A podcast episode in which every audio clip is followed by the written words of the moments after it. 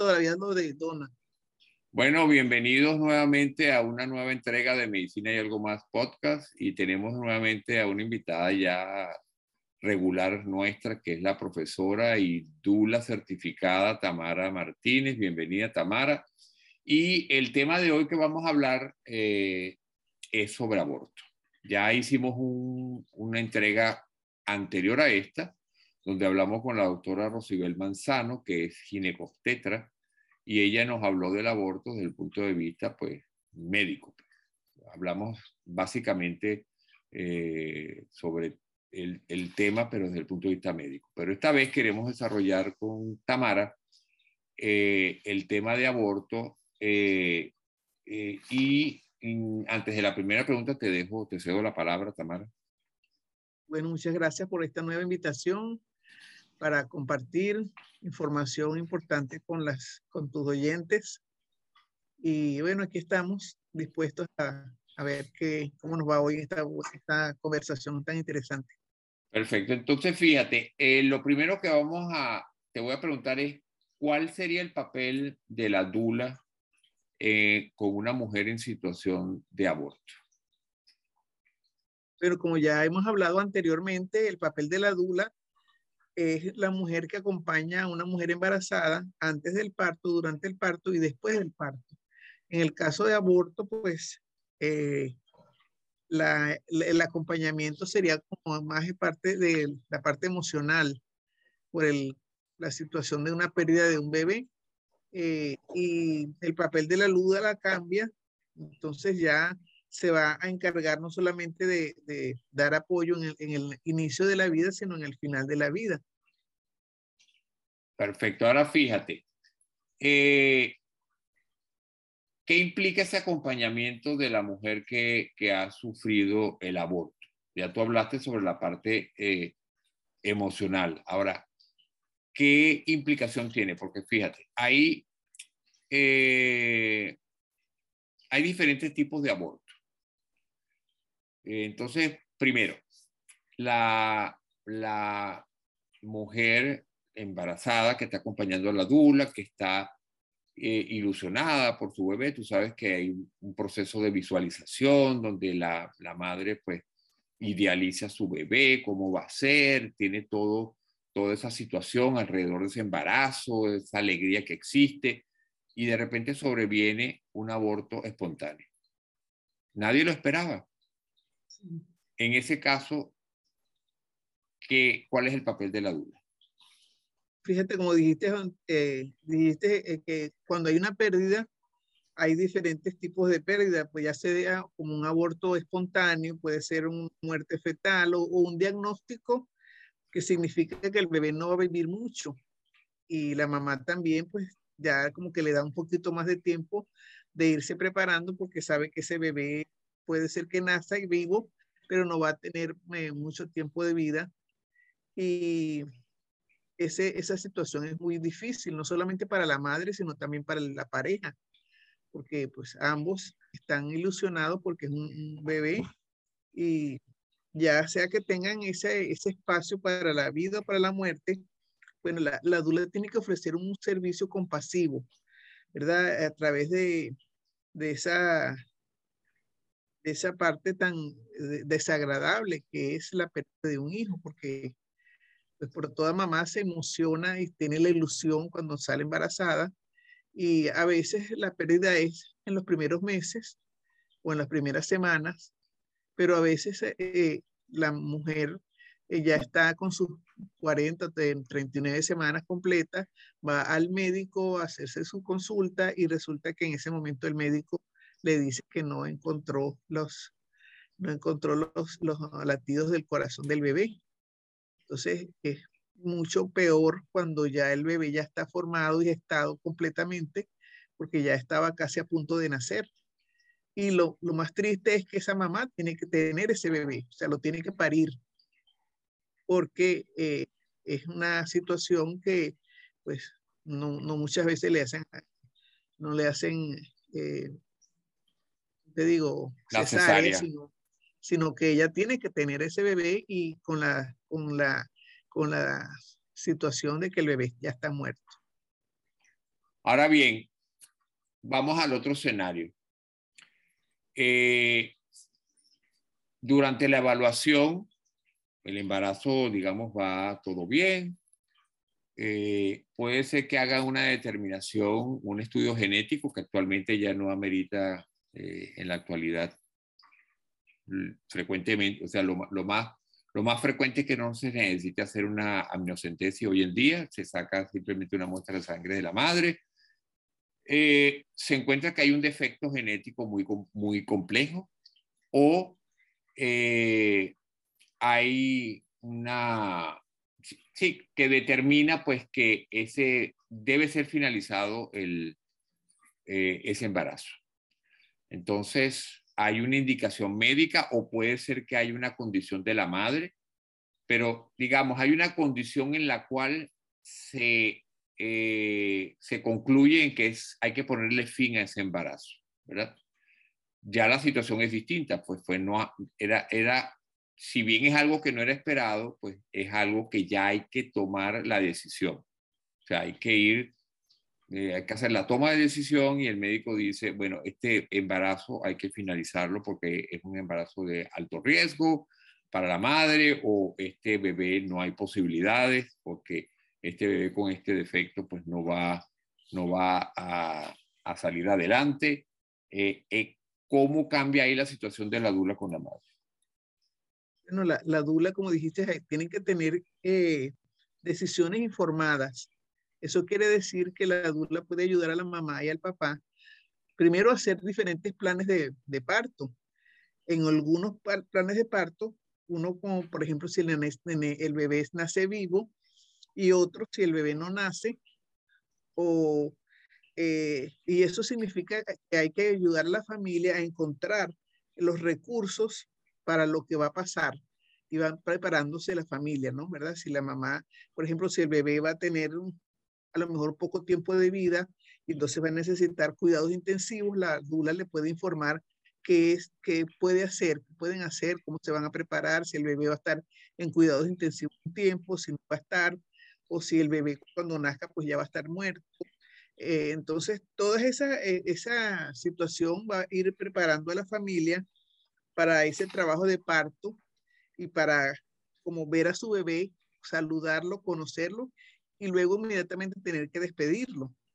Entonces es como eh, ese, ese apoyo emocional que se ayuda a centrar, a, ayudar a la mamá y al papá a tener esa, ese, ese, ese conexión con el bebé, que lo puedan cargar, que lo puedan estar ellos solos, que tengan su privacidad para acompañar al bebé, para estar con él, para hablarle, si le habían puesto ya un nombre, lo, lo nombren por su nombre, se despidan de él, si tienen que llorar, pues que lo lloren y estén juntos ahí, eh, ya sea en, forma privada o pues también pensar si en algunos casos ya los, esos bebés están, cuando son muy pequeñitos no los entierran, pero si los papás también quieren, desean tener ese bebé para enterrarlo, o sea, todas esas situaciones la deben hablar con, la dula puede hablar con ellos y acompañarlos en ese proceso de preparación para esa situación.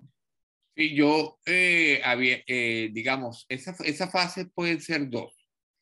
Una fase de orientación, ¿verdad? Que tú estás diciendo, y la otra es una fase de escucha activa, lo que se llama, pues, escuchar a la, a, la, a la pareja, a la mamá, este, digamos que es de una manera para que se desahogue, ¿verdad? Eh, y obtenga el apoyo emocional de la dula. Eh, ahora bien, el tercer escenario es diferente. Eh, el tercer escenario es, como por ejemplo acá en los Estados Unidos, donde es permitido pues eh, ya el tercer tipo de aborto, que es el, el aborto que está dado por una decisión ya personal.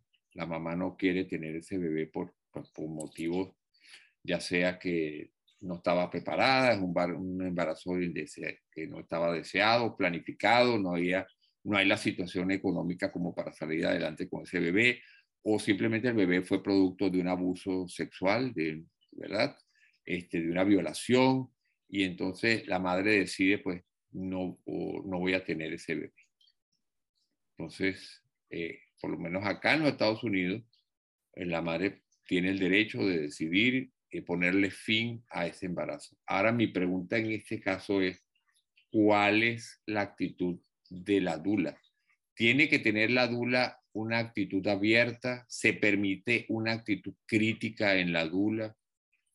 ¿Cuál es la actitud que debe tener la dula ante esa situación?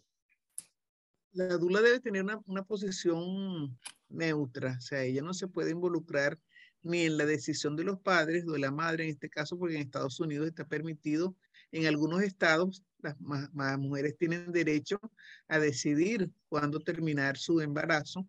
Es una ley que las protege. En algunos estados, hace poco las han quitado, las han condenado y se ha, causado un poquito de,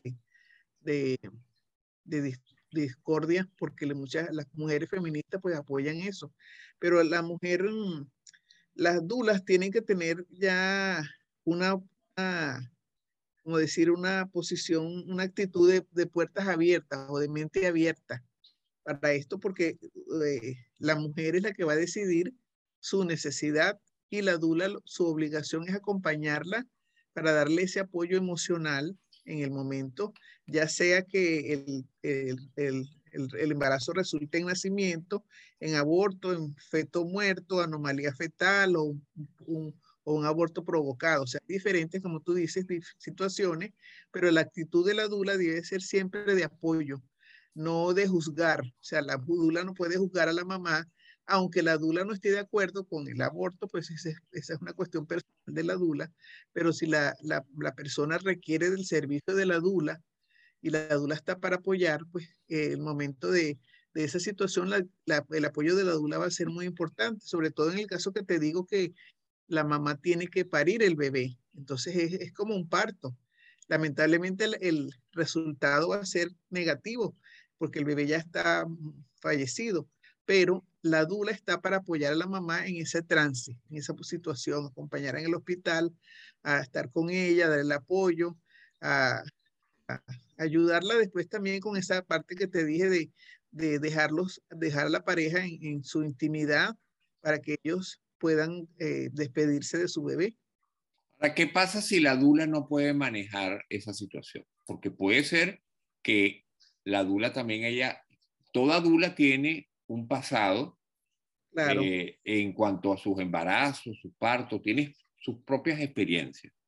Y sabemos muy bien tú y yo que muchas veces hay situaciones que pueden, digamos, las dulas pueden haber tenido situaciones de trauma durante el embarazo, el parto. Claro.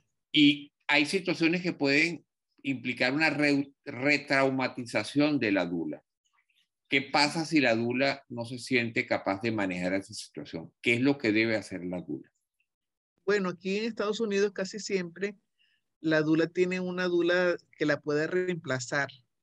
Entonces, si hay un caso de que esta dula tiene esa situación, que eso le, le, causa eh, angustia, le, le remueve situaciones que ella haya pasado anteriormente, pues ella puede eh, referir a, esa, a esa mamá con otra dula, si es que la mamá sigue, sigue queriendo el, el, apoyo de una dula, o también la puede referir, pues acá en el hospital hay servicio social, está la visitadora social, está el personal del, del hospital pudiera entonces ayudar a, solucionar esta situación. Un familiar también, otro familiar además del papá, porque a veces los papás están bien, también conmovidos también.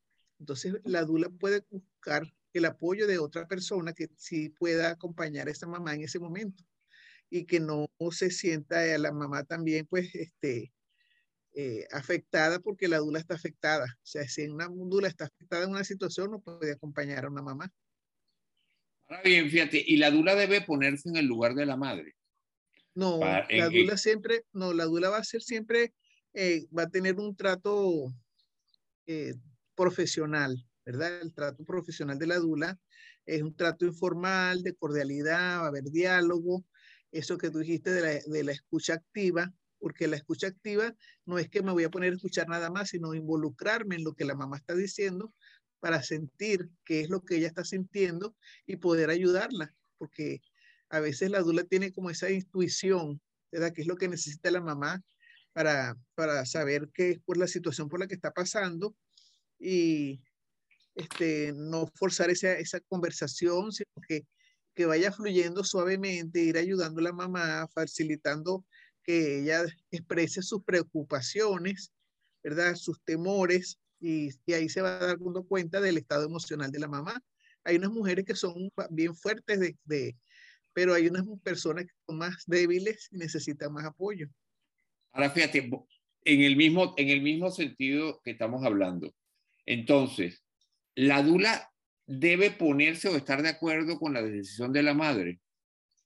La dula va a respetar siempre la posición de, los, de la familia que ella está apoyando. Aunque no esté de acuerdo, internamente puede ser que la dula no esté de acuerdo. Es posible. Pero la, las dulas somos providas. Exactamente. Entonces, su papel es apoyarla apoyar, es, prestarle servicio profesional que la mamá está solicitando. Y también pues yo pienso que eso es como una lección de vida para la, para la dula, porque está aprendiendo a manejar una situación que es totalmente diferente a la situación de traer un bebé a, la vida. Como te dije, esta es una situación que la mamá va a tener un, traer un bebé a la vida, pero ya el bebé no está vivo. Entonces es diferente totalmente, pero es una, eh, hasta para la mamá es una, una, una, experiencia, porque ella va a tener, este, le van a tener que inducir el parto. Entonces le inducen el parto y va a tener contracciones y va a tener que tener a ese bebé. Entonces es una situación bastante fuerte que al principio, hace tiempo, cuando yo empecé en este trabajo de Dula, no, me había imaginado esa situación y después me puse a pensar por un libro que leí Realmente en este momento no me acuerdo el nombre del libro. Es un libro que compré aquí en Estados Unidos hace mucho tiempo y era una, una experiencia de, de, de dulas en Nueva York para acompañar a mujeres que se iban a practicar el aborto. Entonces, esta, esta mujer que es Dula hace la, la, narrativa de esa situación que ella acompañó a una mujer hasta hacerse un aborto porque no podía, en ese momento de su vida, pues no podía cuidar a ese bebé. Entonces ella se sintió ese como sus su, altos y bajos, ¿no? Emocionales, ella cuenta ahí, pero que fue interesante porque ella pudo acompañar a esa mujer en esa situación porque la mujer le decía, no es que yo no quiera tener mi, mi hijo, yo quiero mi hijo, pero no puedo cuidarlo en este momento, no puedo atenderlo, pues tengo que tomar esta decisión y mi pareja tampoco quiere que yo lo tenga. Entonces, como que la dula está prestando es una, un apoyo emocional Ok, y ya que tú mencionaste eso, lo otro que te iba a preguntar. Entonces, ¿la dula debe involucrarse en forma activa con preguntas o directrices hacia la madre? Sí, la dula tiene que preguntar, pero tiene que saber preguntar, ¿verdad? ¿Cómo es lo que va a preguntar? Este, también va a ayudar a la mamá a que la tomen las decisiones correctas, ¿verdad? Que van a no correctas, sino que las decisiones informadas se llama, ¿verdad? Porque la dula le va a decir a la mamá los pros y los contras de cada situación. Entonces, eh, los padres van a tomar la decisión y la dula está ahí para apoyarlos, como te digo, ¿verdad? E, ella tiene que formar un, clima respetuoso, un clima confortable, de libertad, porque la mamá también se exprese cómo se siente y el, papá también, la pareja, para que puedan corregir situaciones, ¿verdad? La dula va a estar ahí como dando apoyo. Ellos van a expresar sus situaciones, van a expresar sus deseos, sus miedos, y la dula está ahí para decir, bueno, mira, esto va a pasar así de esta manera, podemos hacer así, podemos Y el hospital también tiene, imagino que tiene consejeros, tiene personas que puedan apoyar también en esa situación para que la mamá pues eh, se sienta tranquila y responda a esa, a, esas, a, esa orientación que tú dijiste que se le da para poder apoyar a la, a la familia de una manera más, más uh, positiva. Eh, podemos decir que la dula debe ser flexible. Flexible. Por supuesto, no actuar con prejuicios, ¿ok?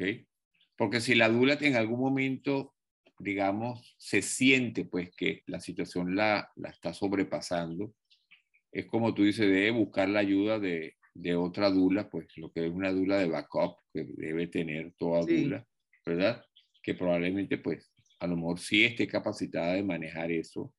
Este, debe ser solidaria, con la mamá. Bueno, fíjate que la, la, la, la, escucha activa, como decíamos que hablamos anteriormente, implica tener empatía por la otra persona, ¿verdad? Tú te estás poniendo en el lugar de la empatía es importante para situarse en el lugar del otro, pero también para darle esa validez emocional que la mujer tiene, porque la mujer, la dula está escuchando a esa persona que se está expresando y tiene que aceptar lo que ella decida.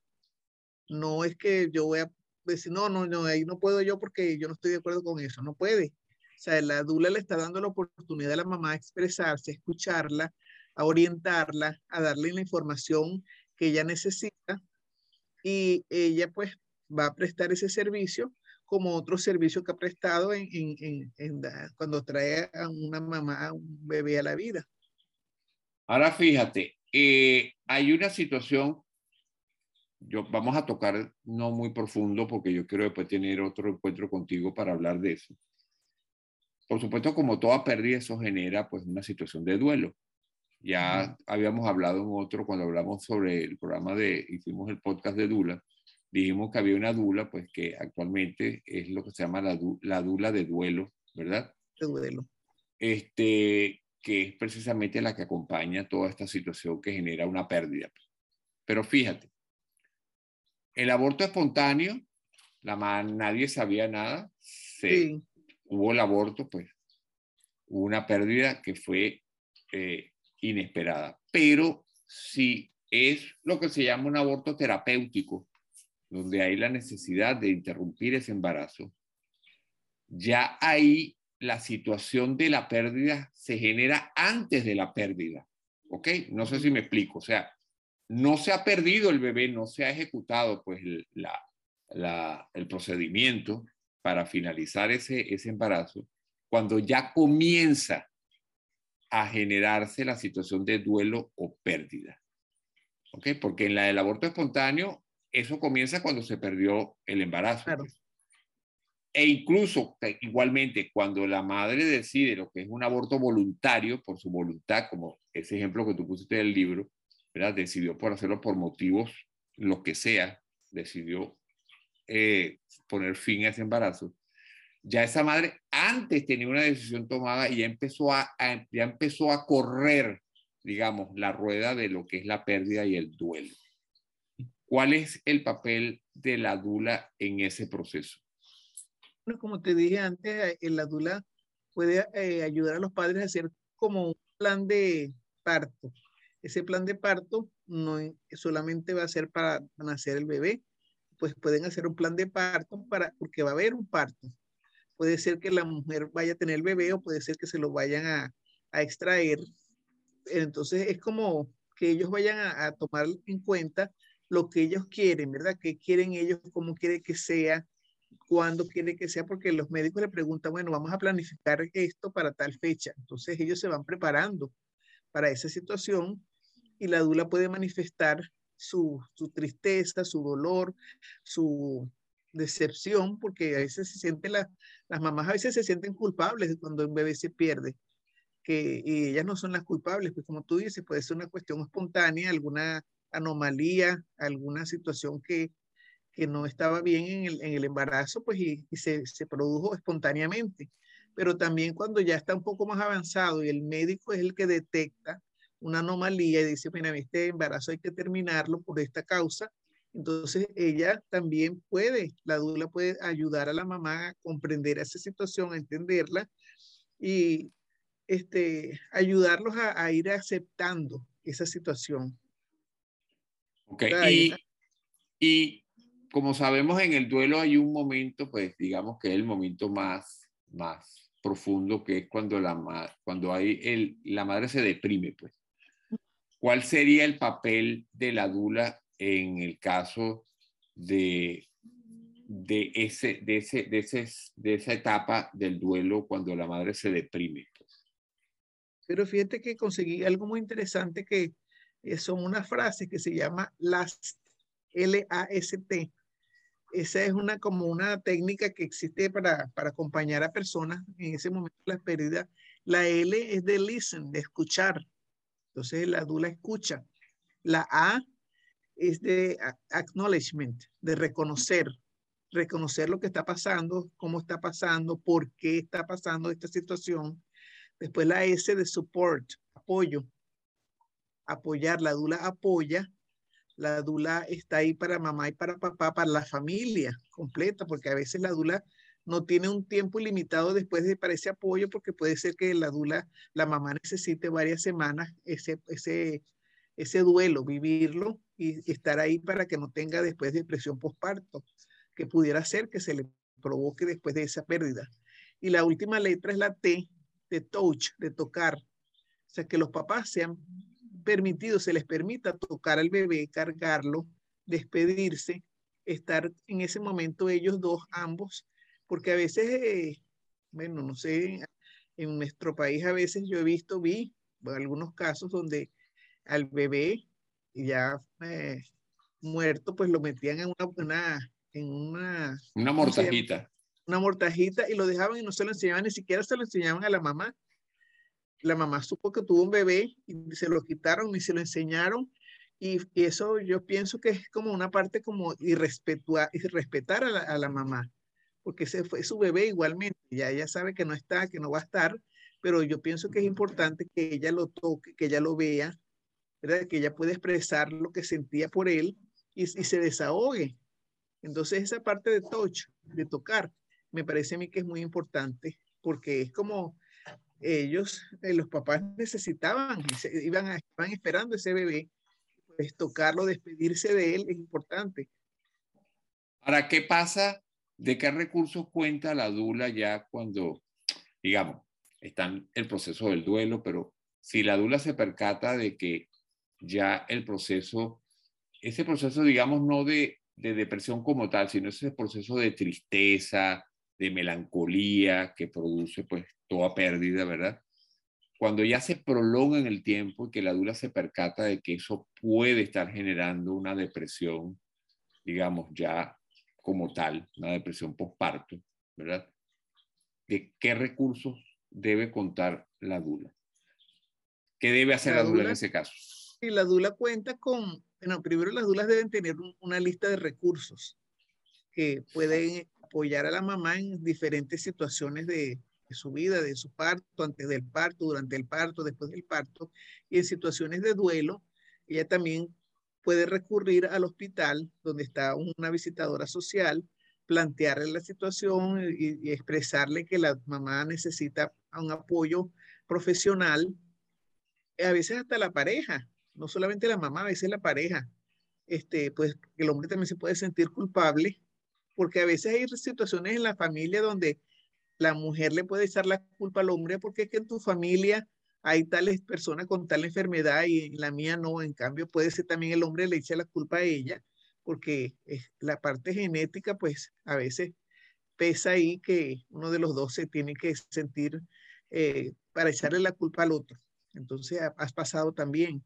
Entonces ellos necesitan apoyo, se puede recurrir a la visitadora social y la visitadora social pudiera recomendarles a ellos una, un consejero o una, un psicólogo o psiquiatra, dependiendo de la, de la situación, de la gravedad de la situación. Entonces, para eso está la dula, ¿verdad? Para, para dar ese apoyo emocional y para recomendar o referir a la pareja o a la mamá a algún otro profesional de la salud, porque es que se forma un equipo es un equipo multidisciplinario, ¿verdad?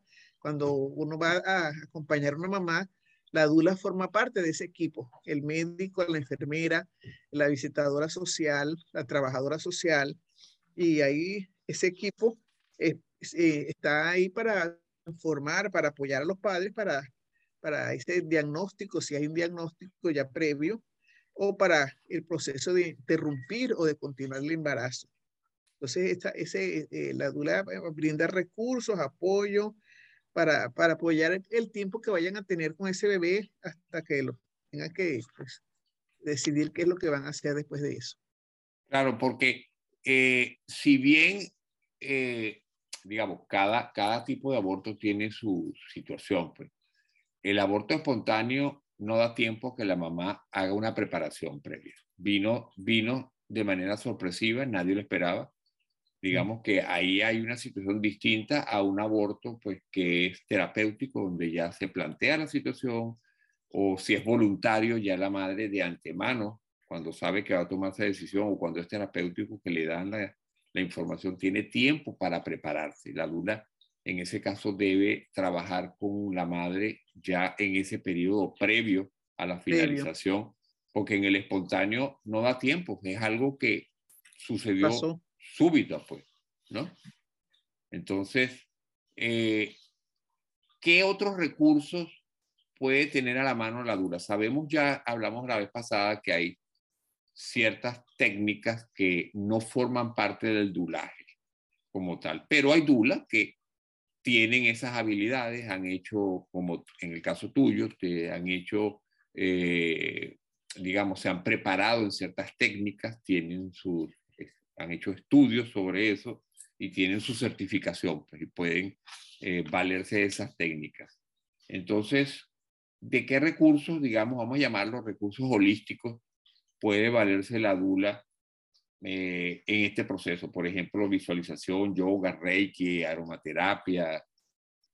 Sí, yo pienso que la, que la, la dula y la mamá, cuando tienen ya una conexión, pueden hablar ya la dula puede haberse dado cuenta que la mamá le gusta algún tipo de esas técnicas. Por ejemplo, la mamá hacía yoga o hacía meditación, entonces uno le puede recomendar, bueno, continúa haciendo tus ejercicios de yoga, continúa con tu meditación, respiración, visualización, eh, pero eso también depende de cada mamá. Pero también, como tú dices, es importante que la dula se prepare. Como un médico, el médico nunca deja de estudiar porque siempre está eh, poniéndose al día con las últimas eh, informaciones que hay sobre la medicina, va cambiando muchas cosas, la vacuna, la nueva, una nueva mm, enfermedad que apareció, nuevas medicinas, nuevos recursos para, para tratamientos. Entonces la dula también debe prepararse. Hay, aquí hay cursos para dulas de duelo o dulas de muerte, eh, que preparan a las personas para, para lo que se llama el bien morir es una dula que va a acompañar no solamente a esa persona que está en ese trance de, de, morir, sino también a los familiares que están alrededor de, de esa persona. También puede este, la dula hacer eh, tratamientos sobre, prepararse sobre, porque no todos los cursos de, de dulas hablan sobre el duelo. Eh, y es importante incorporar esa parte del duelo porque eso puede pasar. no es tan común si pero sí puede pasar que en algunos casos, pues las mamás pierdan su bebé. Y entonces la dula a veces si no está bien preparada, o sea, no es una mujer madura o no es una muchacha, hay dulas que están empezando, entonces no tienen siquiera la experiencia de la vida para asumir una responsabilidad de ese tipo, entonces tendrían que buscar apoyo en una persona que pueda acompañar a esa mamá. Y también la otra cosa es también como hasta educar a las personas, a las familiares, eh, a los amigos, porque a veces la gente quiere apoyar, pero el apoyo lo van a hacer con frases que en vez de ayudar van a, como meter más el dedo en la llaga, como dicen, ¿verdad? Van a, ser más perjudiciales. Y esas veces las personas eh, usan frases, por, ejemplo, no se debe decir, lo que no se debe decir es fuerte, no llores, eso fue la voluntad de Dios, todo pasa, tú eres joven, vas a tener, no es el fin del mundo, vas a tener otro bebé, tú vas a poder, este, ese bebé está en un lugar mejor, ya, ya se te va a olvidar pronto. No, eso, eso es, esas son frases totalmente negativas para esa mamá. Se le puede decir, siento mucho lo que estás pasando. O sea, ponerse en empatía, la empatía, ponerse en el lugar de esa mamá, ¿verdad? Me imagino cuánto querías ese bebé, cuánto lo querías, cuánto lo querías tener. Este, no me molesta que llores, puedes llorar todo lo que quieras. Aquí estoy yo para acompañarte. Eh, la verdad que no sé qué decirle, porque realmente cuando muere una persona y no, no, no tiene palabras, e, el dolor, tú no puedes eh, cuantificarlo, porque cada persona lo siente de una manera diferente. Entonces, eh, es saber también qué decir y qué no decir para no eh, herir más a esa mamá que ya tiene un golpe duro. Ahora, tú dijiste una cosa bien interesante. ¿Cuál es la importancia, eh, y que tú, porque tú lo mencionaste, de el, el llamar al bebé por su nombre? Porque en todo en toda madre embarazada, yo pienso que una de las primeras cosas que hay es ya ponerle nombre al bebé, muchísimo antes de nacer. Pues. Entonces, ¿qué, ¿cuál es la importancia y el peso que tiene el poner el nombre a ese bebé y no llamarle mi bebé, sino llamarlo por su nombre? Bueno, sabes que eso también depende, porque hay, hay parejas que no quisieran, que no quieren saber el, el sexo del, del, bebé hasta que nace. Esta no le pueden poner un nombre, pues le seguirán diciendo mi bebé. Pero las personas que ya pueden eh, saber el sexo, que hay una, una etapa que ya el médico les pregunta, ¿quieren saber el sexo del bebé? Y si ellos dicen que sí, pues yo siempre les recomiendo que le pongan el nombre al bebé. Primero porque el bebé ya sabemos que a partir de, creo que no sé si es de la sexta o séptima semana, ya él empieza a escuchar. Entonces puede escuchar la voz de su papá y de su mamá hablándole y llamándolo por su nombre. Entonces como que él se va acostumbrando que él tiene un nombre, que él pertenece a ese, a ese núcleo familiar. Hola bebé, eh, María, es tu mamá. Entonces la mamá se identifica que es la mamá y le habla al bebé. Tu papá y yo te queremos mucho, tu papá y yo te estamos esperando es como una forma de, de, hacer ese lazo, ese, esa conexión papá, mamá, o sea, la tríada, papá, mamá, bebé, se va haciendo una conexión y el bebé ya va escuchando la voz de su papá, la voz de la mamá, a veces la abuelita, un hermanito o hermanita que tengan, también le van hablando el bebé en la barriga y él va escuchando su nombre y pues el momento que el bebé ya no va a estar, pues la mamá puede hablarle y decirle eh, por su nombre. Yo he escuchado una, en unas, unas, mm, no sé qué religión es, pero algunas culturas que tienen la costumbre de hacerle una carta de bienvenida al bebé, una carta para, para recibirlo. Entonces, cuando el bebé nace, el papá lee la carta y ya tiene su nombre, que estábamos esperando, y muy bonita. Cada quien tendrá su forma de hacer la carta, ¿no?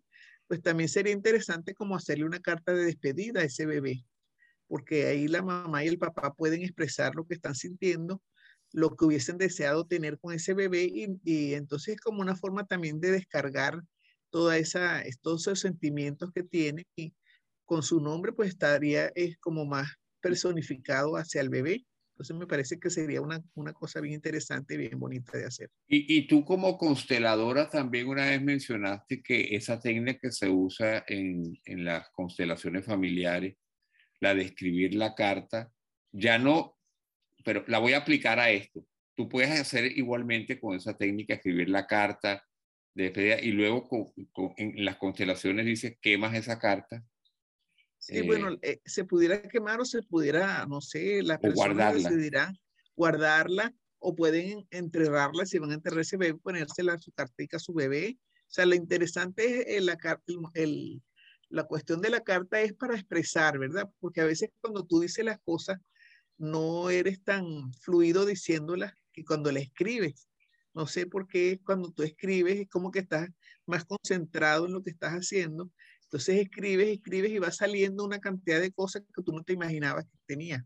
Entonces puedes expresar mejor escribiendo y esa forma de, descargar esa energía que, que va a salir ese dolor también, pues la mamá puede escribir hasta un diario, puede escribir mientras ella dure ese, ese proceso de duelo, ella puede escribir una carta todos los días a su bebé y al final ella verá si esa carta ella quiere botarlo, quiere guardarlo, quiere este, destruirlo, no sé, ya es cuestión de la mamá. Pero sí, es, una, es una técnica interesante la de hacer cartas. Y lo otro que yo leí, Tamara, era que si le, a ese bebé, si es un aborto, por ejemplo, eh, terapéutico o digamos, sí, sobre todo terapéutico, pues, y, o es un aborto espontáneo y ya previamente había tenido una evaluación por los tetras y habían hecho una evaluación ecográfica, que los padres guarden ese, esa fotografía del eco, porque esa es la fotografía de, de, su bebé. Y en algunos casos, pues, pueden incluso incluirla dentro de ese diario de ese embarazo y tenerlo porque, porque al final es la fotografía de, de, su hijo, pues. Fíjate, no solamente eso, ese sería como un recuerdo, ¿verdad? Sino que se supone que ya la mamá y el papá habían comprado la cunita, habían comprado ropa, habían comprado el cochecito, el, el, el carrito para llevarlo en el, el, asiento para llevarlo en el carro. O se habían hecho como una inversión de cosas que la mamá pues o va a tener que guardarlas para un futuro bebé si es que ella quiere tener otro bebé, pero si siempre pues en ese momento la mamá no está pensando en tener otro bebé tan rápido. Y la otra parte también que es bien dolorosa es la lactancia, porque la mamá también se va a quedar con sus pechos llenos de leche que le van a recordar todos los días que ya está ese bebé ahí. Entonces, todas esas situaciones son fuertes, ¿no? ella puede también con, la ayuda de la dula decidir si quiere que el médico le dé una medicina para que la leche se, se seque o si ella quiere donar esa leche para, para un banco de leche y puede ser utilizada, que muchas mujeres lo utilizan, lo hacen, ¿verdad? Para, es como una honra a su bebé y a otros bebés que necesitan esa leche, que a lo mejor las mamás que no pueden producir la leche que ella está produciendo, entonces pudieron donarla. Entonces, eh, la ropita del bebé pueden donarla, pueden regalársela a otras mamás o pueden venderla o todo eso es, es como un proceso, fíjate que no es tan fácil no solamente el acompañamiento del momento, sino hay otras circunstancias alrededor de eso que también son dolorosas, deshacerse de esa ropa, deshacerse, hoy hay mamás que ya habían arreglado ese cuarto bellísimo y tenían todo tan bonito y entonces cada vez que abren la puerta del cuarto y ven todo eso, pues eso, eso es una, como un trauma para ellas. Ah, y ahora una pregunta importante. ¿Qué debe hacer la dula para protegerse o como estrategia de autocuidado, porque por supuesto la dula también que fue madre y que tiene su historia, eso lo afecta. ¿Qué debe hacer la dula para autocuidarse? Bueno, hay muchas técnicas para, para el autocuidado de la dula, ¿verdad? Una es que si eso te va a, o sea, si la dula percibe que esa situación la va a afectar mucho, pues ella tiene que dar un paso atrás y decirle a la mamá, mira, disculpa, pero yo no voy a poder acompañarte, pero te voy a recomendar una persona que te va a acompañar y te va a ayudar en esta situación. Y no quiero que ella no se debe sentir culpable tampoco, porque la adulta también es un ser humano. si esto le va a afectar o le va a causar eh, retraumatizarte, como tú dices, porque a lo mejor la dula tú vivió una experiencia parecida, pues es mejor que ella se retire. La dula tiene muchas el recurso para reponerse de una situación así, pues puede descansar, darse un baño, eh, y leer, eh, dar un paseo, conversar con alguien, ¿verdad? Y expresar lo que ella se sintió con alguien de confianza, que no vaya a, comentar eso con otra persona, porque sabes que la, la confidencialidad también es una parte importante pero la dula es una persona que necesita también cuidarse su salud mental y emocional. La dula puede también acudir a, a eso que tú dijiste de hacer una carta, expresando sus emociones, como una carta como hacia ella misma, pues. Hacia ella misma y donde exprese y sienta, puede hacer ejercicios, puede... Hay unas técnicas, técnicas y técnicas de, irse a un sitio, a una playa, a un parque y dar un grito, gritar, ¿verdad? Eh, hay otras técnicas que son como que agarrar una almohada y darle golpes o algo. Claro, esa es otra situación, pero sí hay muchas técnicas de, de un masaje, se puede dar un masaje, puede hacerle que le hagan reiki a la misma dula a otra persona, se pongan unas agujas de acupuntura, le den un masaje. O sea, hay muchas técnicas donde la dula puede buscar eh, un recurso para autoayudarse, para superar esta situación, pues darse un buen baño. También a veces un baño de bañera con unas sales y una música, acostarse a relajarse. Son muchas situaciones en las que puede uno buscar para ayudarse. Y lo ya para terminar, tengo dos, dos preguntas más. La, una es, eh, la madre que decide abortar, lo que se llama el aborto voluntario, tiene una carga extra que es el hecho de que la decisión de finalización del, del embarazo, eh, digamos que tiene, ella corre con esa responsabilidad. Tomó la decisión, a lo mejor la tomó con su pareja o no la tomó, no sabemos, pero hay una decisión que fue tomada por alguien, por, un, por una persona o por dos, y eso va a generar otra situación extra que es la, la, la sensación de culpa, porque ella tomó la decisión de finalizar y luego vienen los pensamientos de qué podría haber sido, este, qué pudiera haber hecho, eh, cuál sería el manejo en ese caso mm, de la dula, qué le recomendaría a la, mamá. Bueno, esa mamá también, pues, la dula va, siempre va a ser imparcial, no va a juzgar la decisión que ella tomó la mamá, ella lo que se puede hacer es esa escucha activa, escuchar a esa mamá que se desahogue, que hable, que diga, y si realmente esa persona continúa con esa, con esa culpabilidad, porque se puede sentir culpable, porque a lo mejor la decisión no la tomó por sí, por sí misma, sino que también la pareja la obligó o la empujó o la, la casi la coaccionó para que se hiciera ese aborto. Entonces, este, pues el papel de la dula es acompañar y sostener. Eh, yo supe que hace muchos años aquí, por ejemplo, muchas familias hacían eso.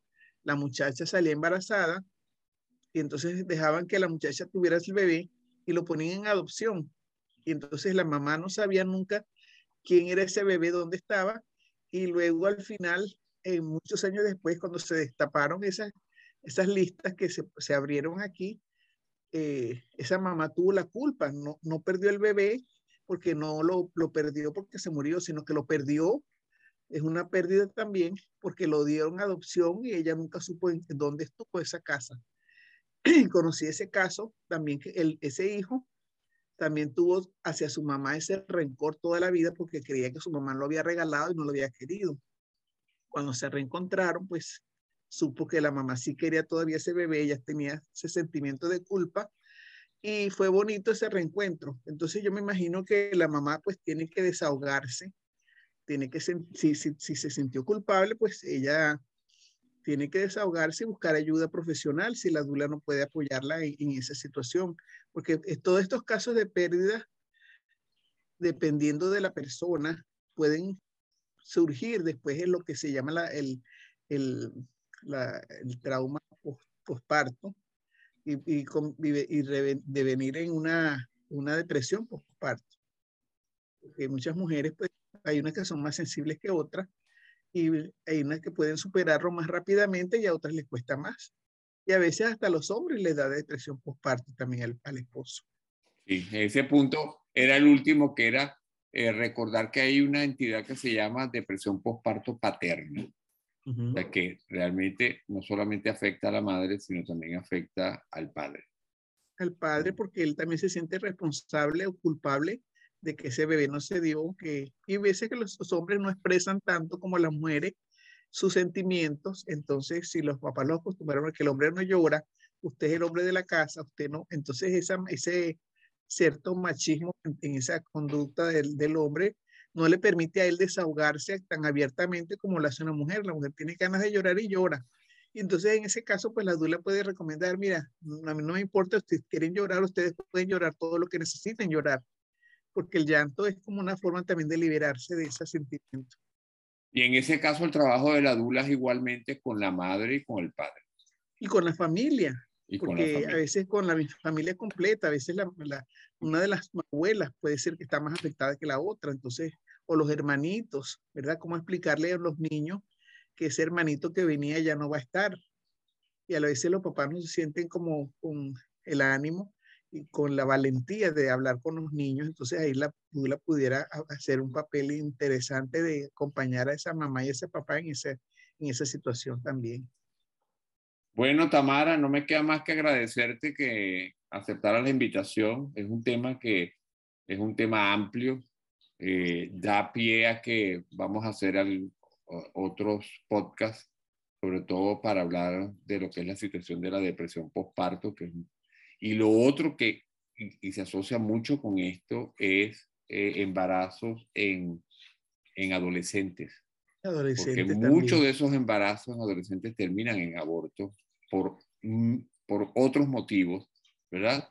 este, y a veces en contra de la voluntad de la misma, de la misma adolescente. Pero eso va a ser tema de otro podcast porque es un, es un tema bien interesante, es otro problema bien eh, eh, que van creciendo, van creciendo aquí, sobre todo en los Estados Unidos.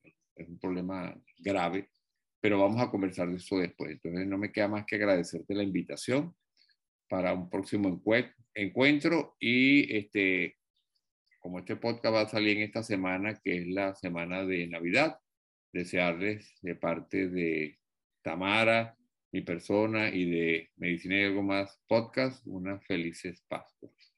Felicidades a todos. Que la pasen muy bien. Disfruten sus Navidades. Gracias.